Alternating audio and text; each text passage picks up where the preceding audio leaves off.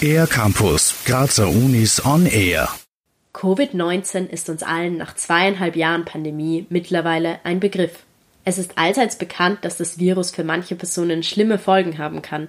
Es gibt aber auch bedrohliche Nebenerscheinungen, die noch nicht in aller Munde sind, und zwar Pilzinfektionen.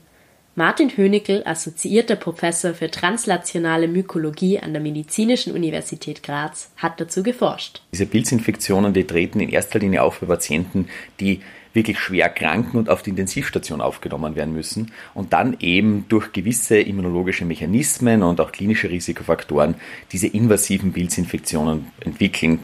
Bei den Infektionen gibt es drei Arten, die am häufigsten vorkommen. Ihre Namen sind ein bisschen kompliziert. Zum einen gibt es die Covid-assoziierte pulmonale Aspergillose. Pulmonal, das steht für die Lunge. Martin Hönigel erklärt das ein bisschen genauer.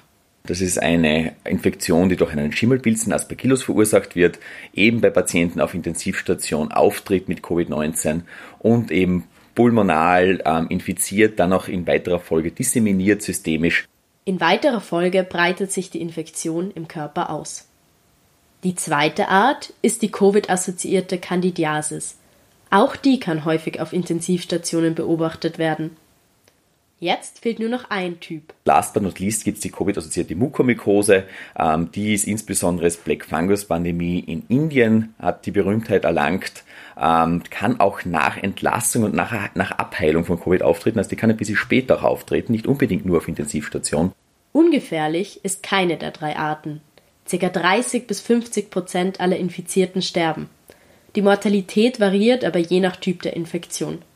Auch wie früh die Pilzinfektion erkannt wird, spielt eine Rolle. Die Erstellung der Studie zu den Covid-assoziierten Pilzinfektionen hat sich über circa eineinhalb Jahre gezogen. Mitte des Jahres ist sie schließlich veröffentlicht worden.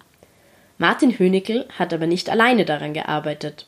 Es war eigentlich eine Teamarbeit. Jeder einzelne dieser Autoren hat eigentlich wesentliche Teile dazu beigetragen, von Grundlagenwissenschaftlern, die eben vor allem für die immunologischen Mechanismen gearbeitet haben, über eben klinisch orientierte Experten in dem Feld, die eben praktisch ähm, die klinischen Daten ähm, beigetragen haben. Und so ist es praktisch als Teamwork entstanden. Es war eine Teamarbeit, die sich ausgezahlt hat. Zahlreiche österreichische Medien haben bereits über die Studie berichtet und auch für Praxis und Forschung war sie aufschlussreich. Für den R-Campus der Grazer Universitäten Sophie Aster. Mehr über die Grazer Universitäten auf ercampus-graz.at